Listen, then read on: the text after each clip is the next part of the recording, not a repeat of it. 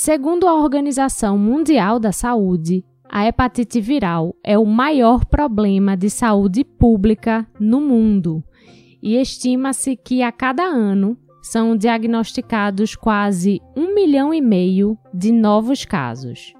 Mas, além das hepatites virais, ainda existem hepatites que não são causadas por um vírus, mas por outros fatores externos. E aí eu te pergunto, você sabe quais são? E também falando sobre as hepatites virais, você sabe em quais tipos elas se subdividem e qual a melhor forma de se proteger? Essas são dúvidas que quase todo mundo tem e que a gente vai tentar tirar hoje no Conexão UFPE. Eu sou Ariana Pacheco e quem me ajuda nessa tarefa é Valesca Almeida, gastroenterologista e médica do Ambulatório de Hepatites do Instituto do Fígado de Pernambuco, e Norma Arteiro, hepatologista do Hospital das Clínicas da UFPE e professora do curso de medicina.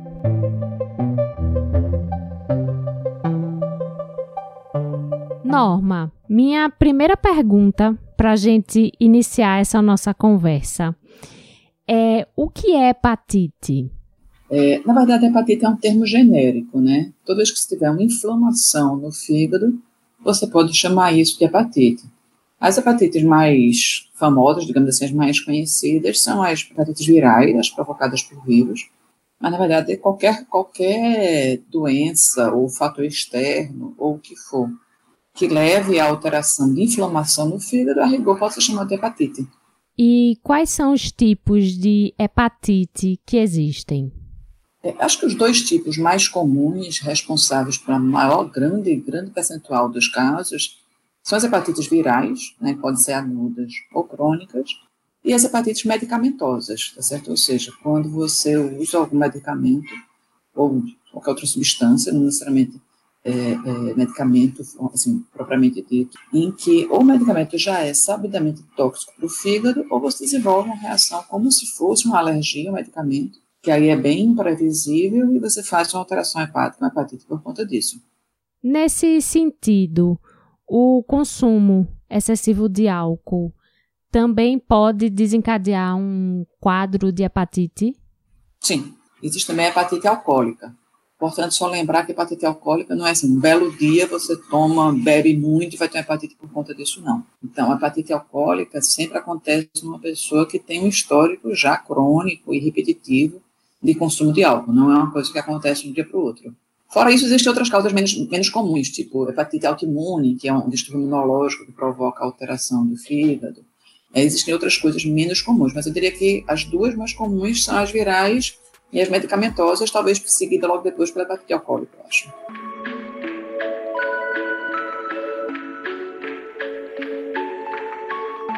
Valesca, falando nesse primeiro momento do programa mais especificamente sobre as hepatites virais, é, como é que elas se apresentam? Ou seja, quais são os tipos de hepatites que são causadas por um vírus? É, nós temos a hepatite viral de A a E. E aí a gente tem das virais agudas e crônicas. Quando você diz de A a E, no caso é hepatite A, B, C, D, E, não é isso? Isso. É A, B, C, D e E. Sendo que B, C e D são hepatites que podem cronificar. E Valesca, quando vocês falam sobre hepatite crônica e aguda. Qual é a diferença que existe entre elas? Então, como o próprio nome já fala, o hepatite aguda ela pode se manifestar de uma forma mais é, aguda, com um quadro clínico mais florido. O paciente apresenta sinais e sintomas mais graves ou não, mas ele logo após de contrair o, o patógeno, ele vai apresentar é, sinais e sintomas. Já a crônica, não. A crônica, o paciente pode ficar vários anos com a doença é, em silêncio e, consequentemente, de, só depois de muitos anos ter alguma consequência. Ou seja, você nem sabe que tem hepatite. Isso, você não sabe que tem hepatite até você fazer um exame ou você começar a manifestar é, alguma manifestação clínica. E, Valesca, como é que acontece a transmissão das hepatites virais?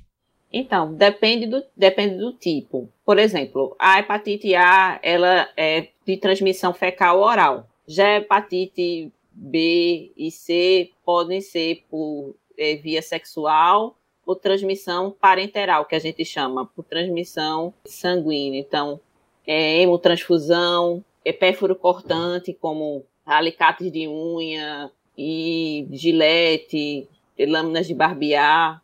A hepatite D também, como ela é muito dependente, o vírus da hepatite D é um vírus defectivo, é, que depende do, da infecção pelo vírus B e também tem uma transmissão semelhante, e o vírus da hepatite E tem transmissão fecal oral também.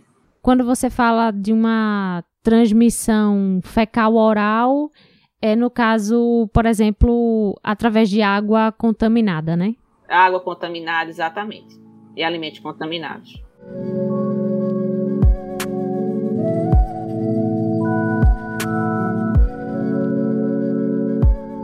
Norma, ainda falando sobre a transmissão das hepatites virais, as pessoas têm algumas dúvidas relacionadas a, por exemplo, é, e a manicure é perigoso? Compartilhar talher é perigoso? existem algumas ideias aí que vêm logo à cabeça das pessoas quando se fala em hepatite.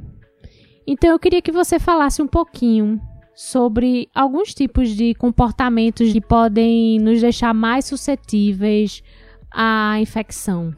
É, eu acho que é importante a gente diferenciar, digamos, dois grandes grupos. Então, como a Valesca falou, as, eu chamo assim as vogais e as consoantes, né? Então, hepatite A e E são de transmissão fecal oral. O que é que significa isso? É que você vai se contaminar pela boca. Então, isso é água, é alimento contaminado, é sua mão contaminada que você leva à boca, é o contato com outra pessoa, com compartilhamento, digamos, de gotículas de saliva, etc. E tal. Então, quando você está com hepatite A e E, que são as hepatites que também são as agudas, ou seja, hepatite A não cronifica, então os pacientes, ele pode até ter uma forma grave de hepatite A, mas ele não vai ficar crônico. Quando a hepatite acabou, acabou. Não tem risco dele ficar como portador crônico a longo prazo. Então, se você está com hepatite A e hepatite E, aí tem um certo sentido, digamos, você separar enquanto você está doente. É, copos, talheres, banheiro, porque a transmissão é por essa via. Agora, lembrando que esse período de transmissão, geralmente, ele é bem curto. Então, quando o paciente desenvolve os sintomas, poucos dias depois, ele geralmente já deixa de transmitir. Já as hepatites, que eu digo assim, das consoantes, então, hepatite B, hepatite C, e consequentemente a D ou a delta, né, porque só, a delta só existe quando o paciente tem hepatite B também, o vírus não vive sozinho. São a, a, os vírus que são mais transmitidos por via parenteral. O que é, que é parenteral? É tudo que atravessa a sua pele. Então, digamos, é uma transfusão de sangue, é uma, um, o uso de um material médico hospitalar não descartável, temos reutilização de seringas, de agulhas, né? A gente fica achando, hoje em dia, que é a coisa mais esquisita. Quando você fala isso, compartilhamento de seringa e agulha, você pensa logo em viciado de drogas, de heroína, etc e tal. Mas até poucas décadas atrás, a grande maioria dos materiais médicos hospitalares não eram descartáveis. Eles eram, sim, é, é, esterilizáveis.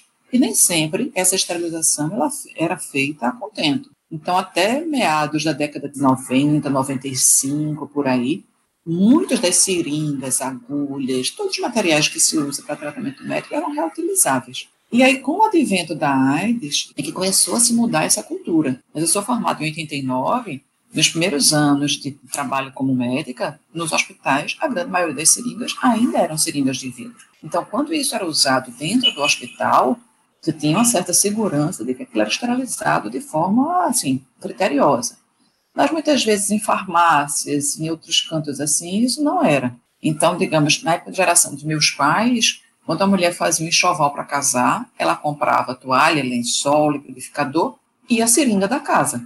Então, toda a família tinha a sua seringa e a sua agulha, que quando um usava, era lavadinha, botava um álcool, tocava um foguinho e usava para o próximo.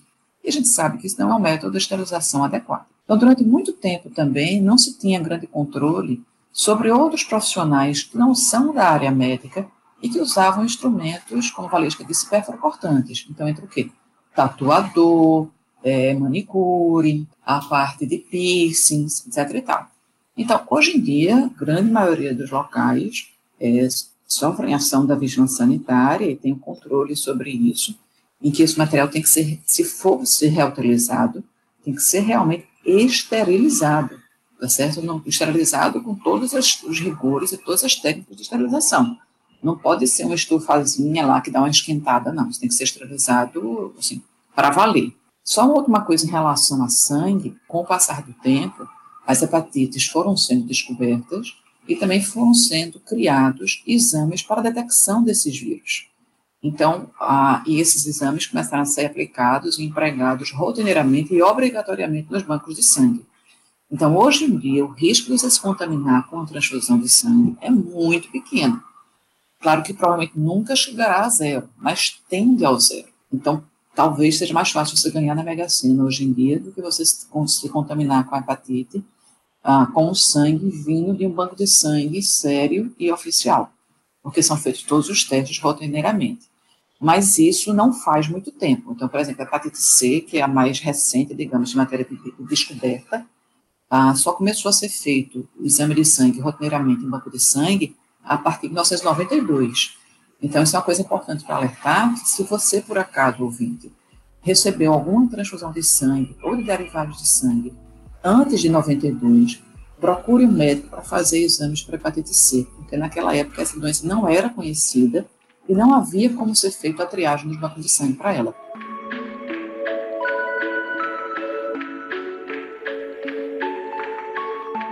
Valesca, e agora falando sobre sintomas.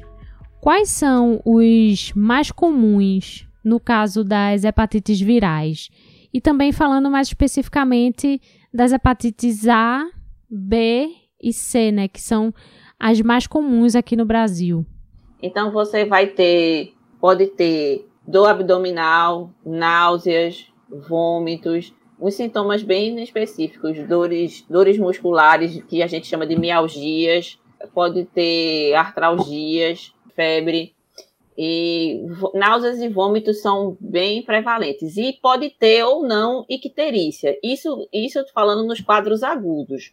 A gente pode ter ou não icterícia. Valesca, só para deixar claro para quem está ouvindo a gente, o que é icterícia? É quando a gente fica com a pele e, e as mucosas do corpo amareladas.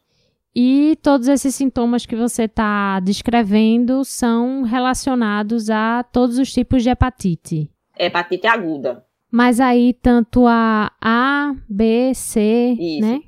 Isso. A C, é, agudizar, é bem menos prevalente. A, a C agudizar, mas pode. É, geral, em geral, a A é a que mais agudiza, a B a gente tem, pode, agudizar, pode agudizar, mas a C é a que menos agudiza. Em relação aos os sinais e sintomas de hepatite B, cron, hepatite B e C crônicas, são de já doença hepática avançada. E aí pode ser sinais de cirrose hepática. Aquele paciente típico de, de cirrose com aquela barriga aumenta com um líquido que a gente chama de acite, com icterícia também, mas não é, e, e, ou não. É, ele pode ter sangramento digestivo ou não. E é um paciente que pode chegar ao ponto de ser candidato a transplante hepático. É, uma coisa que eu acho importante a gente frisar aqui, Ariana, que um paciente com hepatite B ou C crônicas, ele pode passar anos e até décadas sem sentir absolutamente nada e aí, consequentemente, sem saber que tem hepatite. E aí, assim, inocentemente, digamos, contaminando outras pessoas, principalmente a hepatite B, que tem transmissão muito frequente através de relação sexual, e ele não sabe, né? Então a gente costuma dizer, brincadeira, que assim, quem vê cara não vê hepatite. Então é interessante que todo mundo, pelo menos uma vez na vida, principalmente as pessoas com mais de 45 anos, peçam aos seus médicos para fazer os exames de detecção de hepatite B e C. Porque boa parte dessas pessoas só vão descobrir que tem o vírus quando, digamos, quando vão doar sangue para algum, algum familiar algum amigo, ou quando vai fazer um exame admissional para entrar no emprego, ou durante um check-up, ou durante alguma coisa assim. Então, é muito pouco frequente que você tenha algum sintoma durante a fase, a fase crônica de hepatite B ou C. Quando esses sintomas vão aparecer, como a Valesca disse, geralmente é lá para frente, quando já está com cirrose, ou seja, com doença muito avançada. E tudo que a gente quer é que seja dado o diagnóstico numa fase mais precoce, para que você possa tratar esse paciente e ele fique bem, sem sequelas no fígado. Então, assim, por que, que a gente diz essa questão dos 45 anos? Porque justamente, antigamente, a gente tinha mais, como eu falei antes, é, assim, a pessoa era mais exposta a procedimentos que tinham maior risco de transmissão, como seringa não descartável, agulha não descartável, né? Então, assim, não, não falta de controle com, com, banco de sangue, com tatuagem, com piercing, né? Com essas coisas de manicure. Então, todo mundo que tem mais de 45 anos deve fazer como check-up, como faz, por exemplo, a dosagem de glicose, exames de hepatite, de hepatite B e C, pelo menos assim, uma vez na vida todo mundo com certeza, mas que de vez em quando você repita também, tá certo? Não precisa ser sempre, todo ano, mas é importante que todo mundo faça, independente de ter sintomas ou não. E o diagnóstico é feito através de um exame de sangue comum, não é isso? Isso. Exames de sangue, você pede exatamente os exames para a hepatite B e para a hepatite C. Que aí você dizendo ao seu médico, doutor, eu queria fazer meus exames de hepatite B e C, eu não sei se eu tenho isso ou não. E aí o médico vai saber que exames ele vai solicitar para o seu caso. Norma, além dos exames para diagnóstico da hepatite B e C, também é importante, eu também posso pedir para o meu médico exames que identifiquem a hepatite A?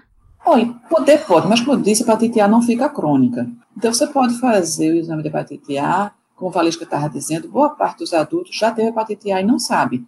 Então, se, digamos, a gente for fazer exame de hepatite A da população inteira, a grande maioria vai dar positivo o exame, não dizendo que ela está com hepatite A, mas dizendo que ela já teve. E se já teve, já teve, não vai ter de novo, tá? Ou seja, ela já é imune para hepatite A. Então, boa parte dos adultos já são imunes, e quando você diz a ele, o senhor já teve hepatite A? Não, doutora, nunca tive, não. Aí eu sempre digo brincando, eu não estou perguntando, eu estou dizendo, o senhor teve hepatite A. Mas eu nunca soube disso. Ah, teve forma sem sintomas. Então, grande maioria das crianças que contraem hepatite A ou não fazem sintomas nenhum, ou tem um dia, dois dias de febre que passa como uma virose dessas sem inespecífica e você não vai fazer o diagnóstico. E você vai lá para frente, quando você fazer esse exame de sangue algum dia na vida, você vai descobrir que na verdade você teve hepatite A e não, não sabia disso. Isso acontece todo santo dia no consultório, isso é muito comum.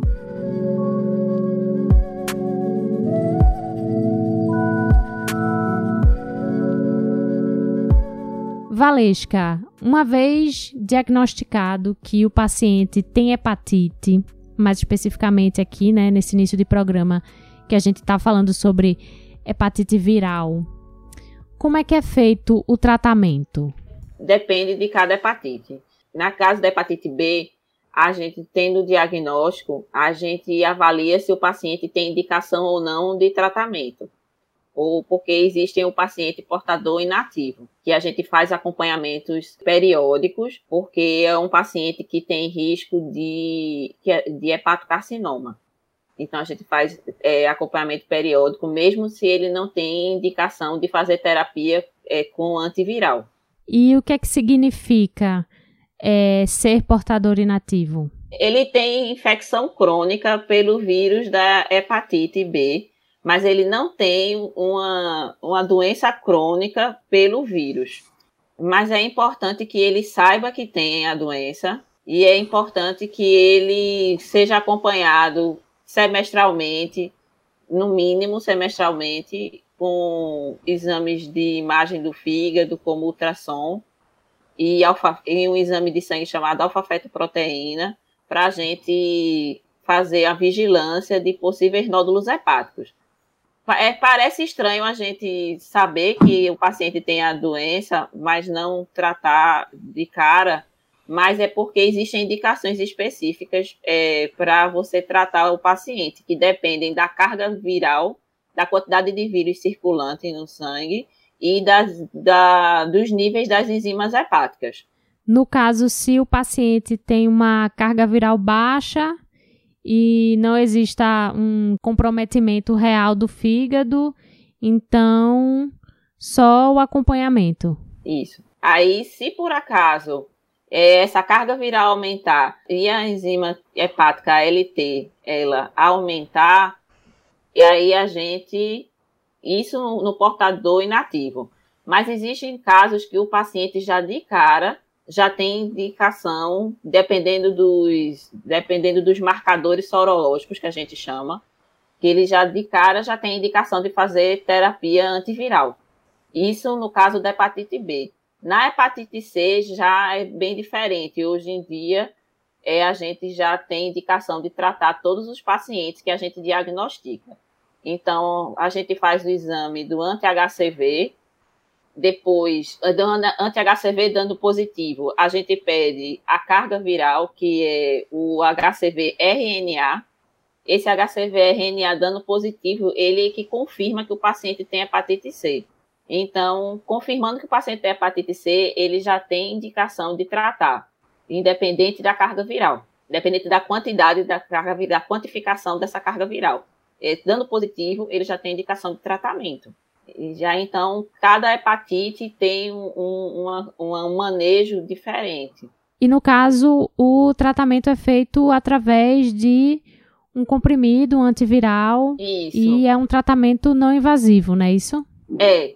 Ainda tem, pelo, pelo protocolo clínico de diretrizes terapêuticas do Ministério da Saúde, a gente ainda tem é, a medicação subcutânea. Mas hoje em dia a gente faz, por exemplo, para hepatite C, medicações que são muito simples de tomar, que são combinações de mais de um medicamento num comprimido e o tratamento de três a seis meses, dependendo se o paciente é cirrótico ou não. Então, o tratamento se tornou muito simples. E Valesca, no caso do diagnóstico precoce de uma hepatite viral que ainda não evoluiu para um quadro de cirrose, ela nesse caso é curável? No caso, a hepatite C, ela tem cura. É uma cura de 95 a 98% atualmente. Hepatite B é bem mais difícil. Cerca de 1 a 5% dos casos podem curar. Mas por quê? Qual é a diferença de uma para outra que faz com que uma tenha mais chances de cura e outra menos chances. No caso, desculpa, no caso da hepatite B crônica, né? Na hepatite B, quando o paciente tem hepatite B aguda, ele pode cronificar ou não. E ele pode é, curar ou não. Mas ele cronificando por conta do vírus, da, da, da genética do vírus mesmo. O vírus B é um vírus de DNA e o vírus C é um vírus de RNA e a forma como ele se insere no. Tem uma série de fatores, como, por exemplo, a forma como ele se insere no nosso DNA, o, o vírus B. É, tem uma série de fatores que fazem com que seja realmente difícil eliminar esse vírus completamente.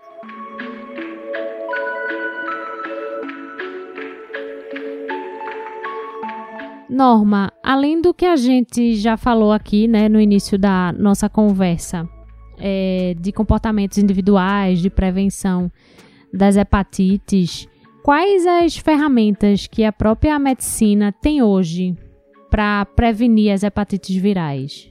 É, isso é importante falar, Ana. Então, assim, hepatites A e B tem vacina. Então, é uma doença que, de certa forma, não deveria mais existir. Então, hoje em dia, talvez acho que de uns 20, 20 e poucos anos para cá, mais ou menos, já se faz a vacinação universal contra a hepatite B. O que é que é isso? Todo bebê, certo? Nos seus primeiros meses de vida, ele é vacinado contra a hepatite B. E aí, com isso, a frequência de hepatite B, de cirrose por hepatite B, de câncer por hepatite B no mundo inteiro tem reduzido muito. Infelizmente, nem todos os países fazem vacinação universal, mas isso aqui no Brasil faz, é feito regularmente. Então, se a criança é levada regularmente ao pré-natal, ao pré-natal não desculpa, ao pediatra, ao posto de saúde, todo esse controle vai ser feito. Outra coisa importante, já que eu falei no pré-natal, é a mãe, durante a gestação, fazer os exames todos do pré-natal. Porque se por acaso, a gente não falou nisso ainda, agora que eu percebi, a hepatite B ela pode ser transmitida da mãe para o filho na hora do parto. E isso é uma coisa grave, porque como o bebê não tem as defesas dele ainda amadurecidas, a, a grande maioria das pessoas que se contaminam com a mãe logo depois do parto elas vão se tornar portadoras crônicas. E ao longo do tempo vão ter risco de cirrose, câncer de fígado e tudo mais. Então, durante o pré-natal, é feito regularmente a testagem para hepatite B. E caso seja encontrado que a mãe tem hepatite B, aí vão ser tomadas as medidas necessárias, tanto para o bebê, vai ser para ele receber soro e vacina nas primeiras 24 horas de vida, quanto, dependendo do caso, às vezes tratar a mãe durante a gestação também para diminuir esse risco de transmissão. Então, acho que vacinação, primeira coisa, tá? Então, vacinar para toda doença que tem vacina, a gente fica tranquilo, porque você, com isso, você impede, ou você reduz muito o risco de transmissão e de contaminação. Para hepatite C, que a gente não tem vacina, infelizmente, então seria ter os cuidados com materiais perfurocortantes. Então, digamos, ver onde é que você está indo fazer sua manicure, olhar sua manicure está tirando o, o, o, alicate, por exemplo, do invólucro de material estéreo. A mesma coisa se você fazer um piercing, uma tatuagem, uma coisa assim. Procurar escolher um local de qualidade, que todas as medidas de cuidado, de proteção sejam tomadas. E, digamos, aí para a gente, área profissional de saúde, por exemplo, ter muito cuidado com o material que a gente usa no paciente. Então, digamos, o enfermeiro aplicou uma injeção no paciente, ela tem que ter todo o cuidado com aquela agulha, depois que tira do paciente, para que ela não se fure. Ela pode se contaminar dessa forma. Então, o cirurgião, durante a cirurgia, ele pode se furar com a agulha que foi usada para dar ponto no paciente. E com a hepatite C a gente não tem vacina, a forma que a gente tem de se proteger é evitar isso aí. Agora, Ariana, eu queria, antes de passar para outro assunto, é, frisar algumas coisas em relação à questão do tratamento. Então, durante muito tempo, e eu digo isso até, até recentemente, até 2015, o tratamento da hepatite C era um tratamento muito penoso. Era um tratamento que durava seis meses a um ano, com a medicação injetável chamada interferon, que dava uma série imensa de efeitos colaterais. E, o que é pior, apesar de ser efeitos colaterais todinhos, a chance de cura ficava em torno de 50%, 60%. Então, dependendo do seu tipo de vírus, quando você ia se tratar, era quase como jogar um cara coroa. Ela tem metade de chance de curar e metade de não curar. E aí eu queria mandar esse alerta para você que um dia fez tratamento de hepatite C no passado com interferon e não curou, e que perdeu o acompanhamento com seu médico, volte. Hoje em dia a gente tem um tratamento muito simples, sem praticamente efeito colateral nenhum, e que dá uma chance de cura, como o Valesca falou, de quase 100%. Então, na maioria dos casos, é um comprimidozinho por dia durante três meses, com a chance de quase 100% de você ficar curado, tá?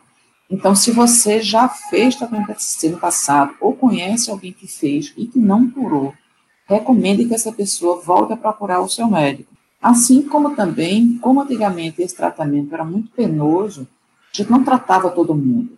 A gente só tratava os pacientes que tinham doença mais grave, a gente tentava tratar. Quem tinha uma doença leve, na época não era tratado, a gente achava que não valia a pena. Era um tratamento tão penoso que se a doença do paciente era leve, talvez o tratamento fosse ser pior do que a doença. E muitas dessas pessoas foram avaliadas no passado com hepatite C, e eu ou qualquer um dos meus colegas pode ter dito a ele, não, seu fulano, o senhor não precisa tratar não, mas fique em acompanhamento.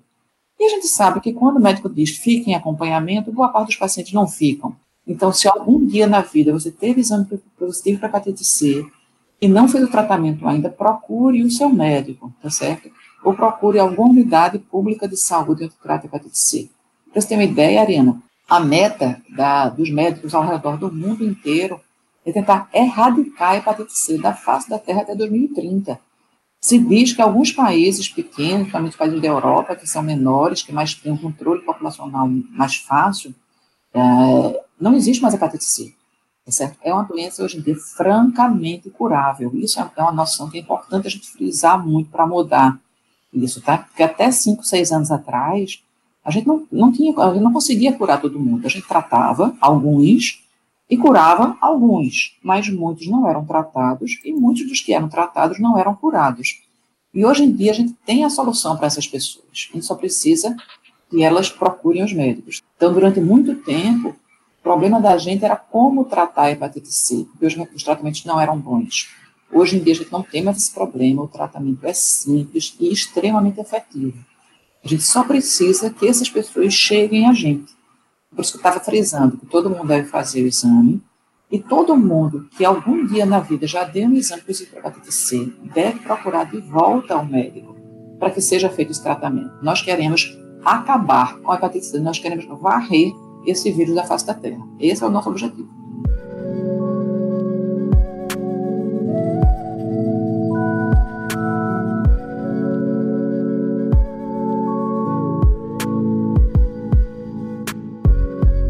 Valesca, avançando na nossa conversa sobre hepatite, agora falando dos casos da doença que não são causados por um vírus, que Norma até citou no início do programa, que são as medicamentosas e as alcoólicas, por exemplo.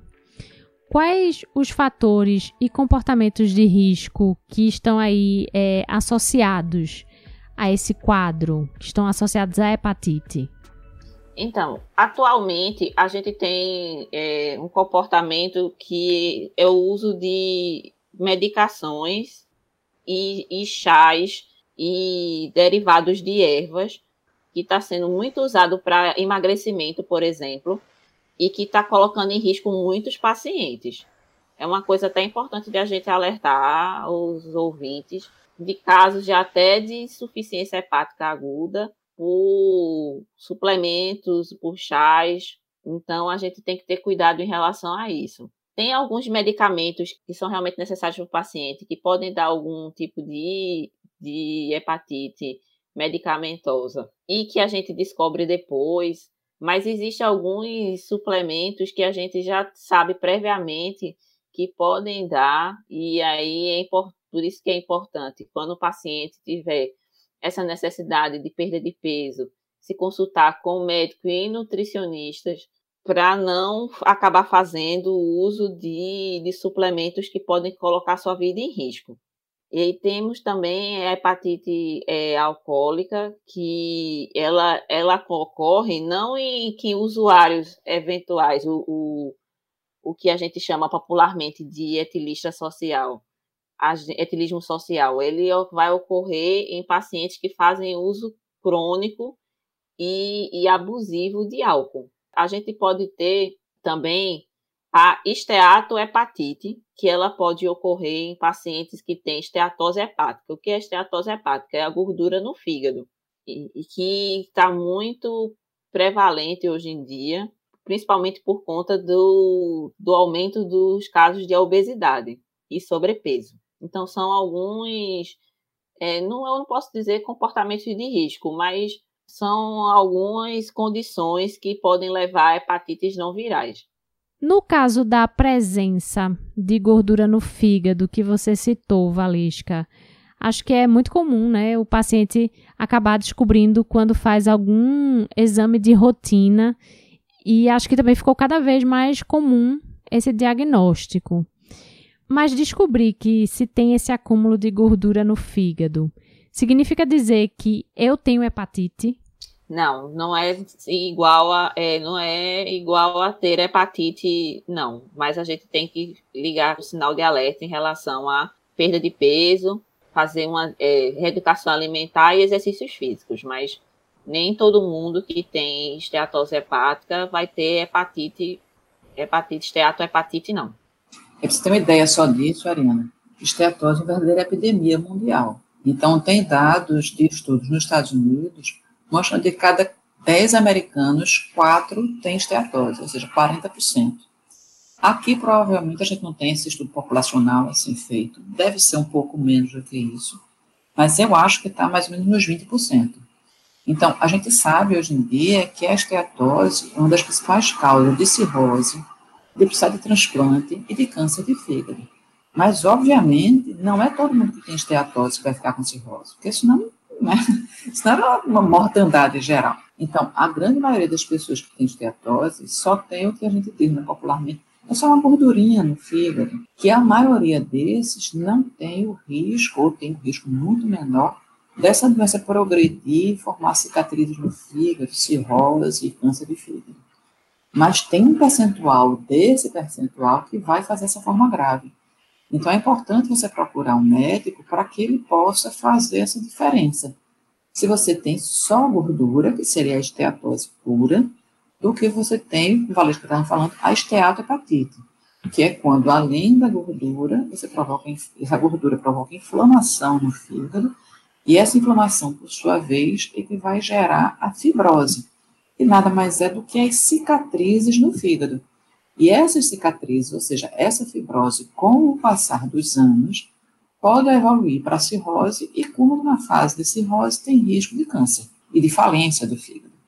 Então, isso acontece num percentual pequeno daquele, daquela multidão de casos. Mas como é uma doença muito comum, a gente acaba vendo muito isso. Então, a esteatose tem se tornado, no mundo todo, uma das principais causas de cirrose, de câncer de fígado e de necessidade de transplante. Embora apenas uma minoria dos pacientes com esteatose é que vão fazer essa forma grave. Mas a gente, tem que literalmente cortar o mal pela raiz. Então, se você fez um ultrassom que deu esteatose, não fique achando, ah, isso é besteira, essa gordura no fígado, todo mundo tem, minha mãe tem, minha tia tem, todo mundo tem, não. Vá ser avaliado. Você tem uma grande chance de ser a forma branda, realmente, mas existe um percentual de casos que não é desprezível, em que você pode ter essa forma que tem o risco de ser uma forma evolutiva, tá? Então, isso tem que ser avaliado com cuidado, caso a caso. E no caso dos sintomas dessas hepatites não virais, Norma, eles são os mesmos das hepatites virais? São, Ciariana. Geralmente, quando você tem alteração hepática, os sintomas são muito semelhantes, seja na presença dos sintomas ou na ausência dos sintomas, você vai encontrar só as alterações dos testes laboratoriais, tá certo? Tá? Então, na maioria das vezes, você não consegue, pelos sintomas, saber se é uma hepatite viral, se é hepatite medicamentosa, se é hepatite alcoólica. Às vezes você tem uma coisinha ou outra que é mais frequente em um caso, no outro, mas de forma geral são muito semelhantes. Então, a gente depende basicamente dos exames para diferenciar uma coisa da outra, para saber qual é a real causa daquelas alterações das taxas do fígado.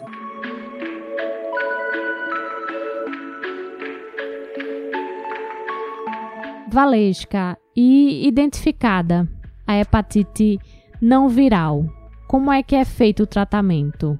Vai depender de cada causa, mas o, o tratamento principal é afastar a causa então, o, o etilista parar de beber, né? Cessar o etilismo. É, nos casos do paciente que faz uso de, do medicamento, suspender o medicamento, suspender o chá, o, o, o suplemento. No caso de, por exemplo, uma hepatite autoimune, a gente faz o tratamento com imunossupressão.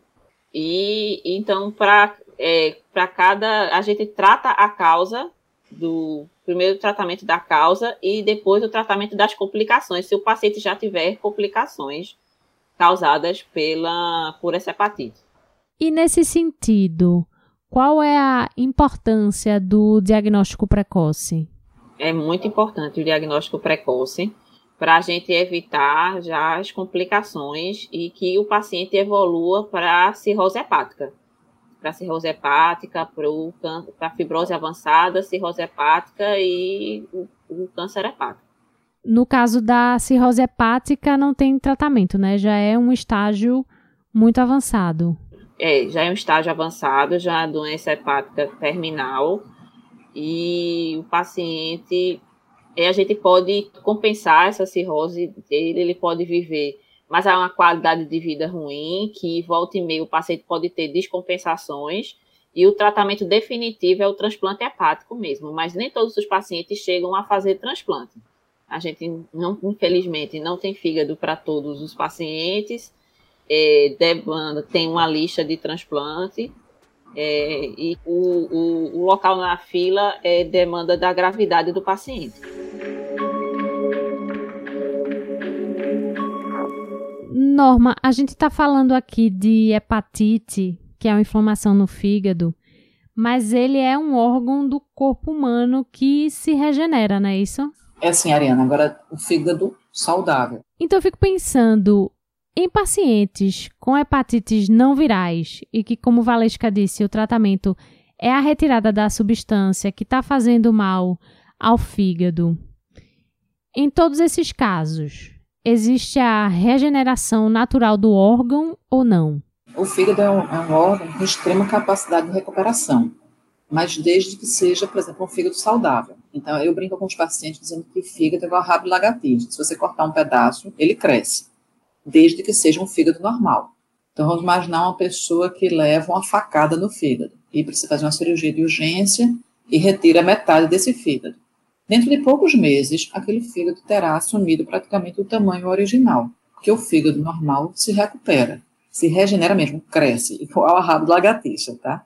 Eu costumo fazer essa brincadeira que, que é verdade. Agora, por exemplo, se você tem uma hepatite, uma agressão, seja por vírus, medicamento, qualquer uma dessas coisas que a gente falou. Então, nos quadros agudos, você pode ter até uma forma grave, mas o fígado tem a capacidade de se recuperar. Se, lógico, a não ser que seja um grave demais que o paciente faleça disso.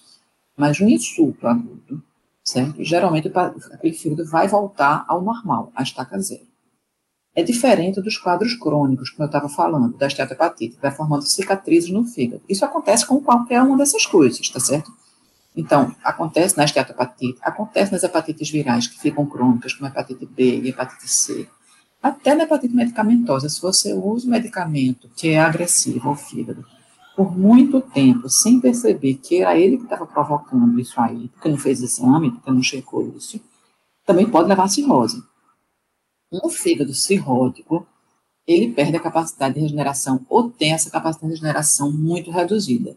Então, enquanto um paciente com fígado bom levar uma facada, tirar metade do fígado, o fígado cresce de volta, com cirrótico isso não acontece, ou acontece de uma forma muito mais comprometida. De vez em quando o paciente me pergunta, o paciente que tem hepatite, que tem outra coisa, qualquer doença crônica do fígado, doutora, quantos por cento do meu fígado está comprometido? Não é assim.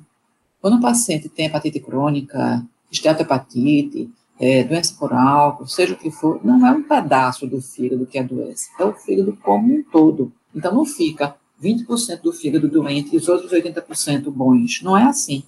Essas doenças provocam adoecimento do fígado como um todo. E aí não tem essa história que tem um pedaço bom e um pedaço doente. Ele é todo doente. E aí esse fígado todo doente, realmente a capacidade de regeneração dele está bem comprometida. Valesca, ao longo do programa vocês chegaram a citar algumas vezes a hepatite que evolui para um câncer de fígado. Qual é a relação direta entre essas duas doenças? É, na verdade, a gente tem uma relação entre a cirrose e o câncer de fígado, né? É, a hepatite crônica, ela pode levar a cirrose, e o paciente cirrótico, ele tem uma, que a gente pode chamar, uma tendência maior a ter câncer hepático. Inclusive, no caso da hepatite B, a gente pode ter até o câncer hepático mesmo sem ter cirrose no paciente. E é uma coisa que a gente faz vigilância nesses pacientes. É uma porcentagem menor, mas alguns pacientes eles podem é, ter câncer só pelo fato de ter hepatite B. É, mas o câncer ele está intimamente ligado à cirrose hepática. E aí as causas da, uma das causas da cirrose hepática são as hepatites.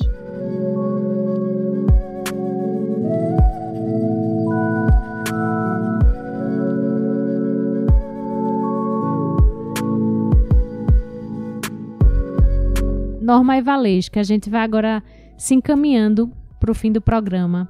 E minha última pergunta para vocês é sobre onde conseguir ajuda. Caso eu esteja ouvindo o programa e tenha identificado algum dos sintomas que foi comentado aqui, ou queira saber se tenho hepatite, como é que eu busco ajuda no SUS?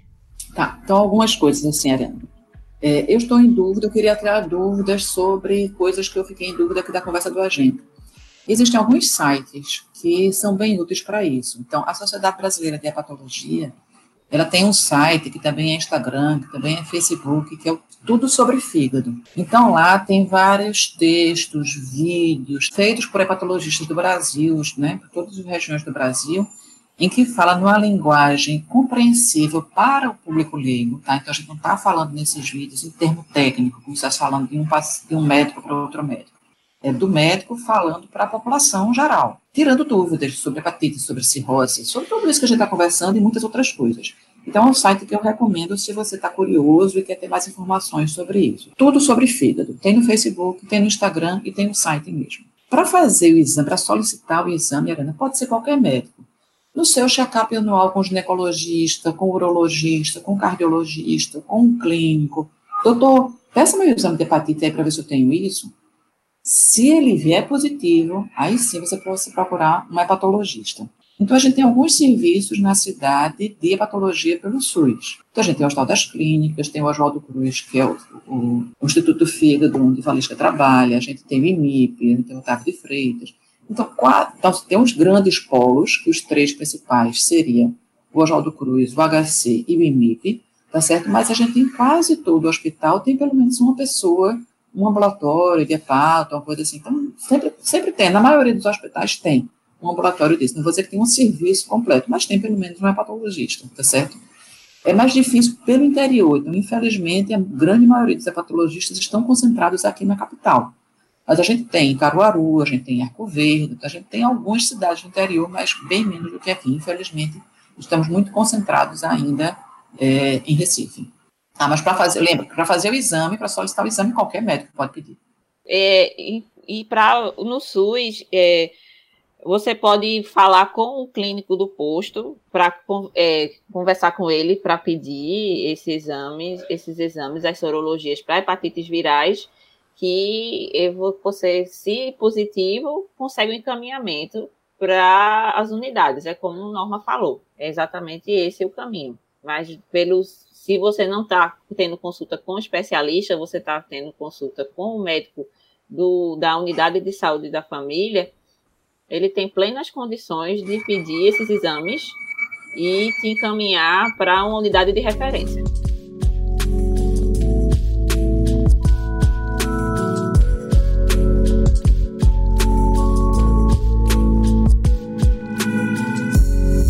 Norma e Valesca, muito obrigada pela participação de vocês aqui no Conexão UFPE. Acho que essa nossa conversa tirou várias dúvidas de muita gente. Até uma próxima.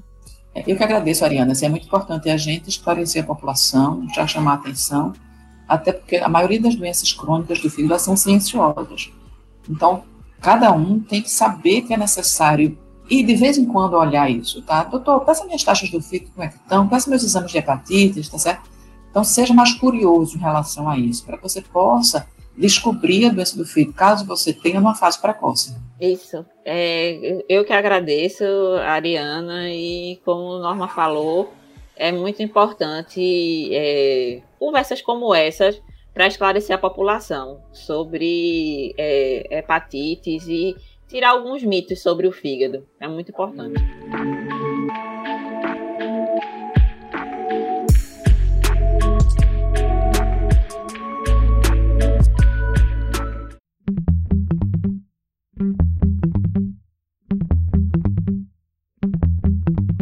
Esse foi o Conexão UFPE, uma produção da Assessoria de Comunicação da Universidade. Eu sou Ariana Pacheco e o programa de hoje foi produzido por Joyce Olimpo e Larissa Soares. Siga o Conexão no Spotify, Deezer, Google Podcasts, Apple Podcasts e Mixcloud para não perder nenhum episódio da nossa temporada 2021. E se você quiser falar com a gente, é só acessar facebook.com barra conexão UFPE e twitter.com barra conexão UFPE e deixar a sua sugestão ou comentário. Eu vou ficando por aqui, mas a gente volta a se encontrar na semana que vem em mais um Conexão. Até lá!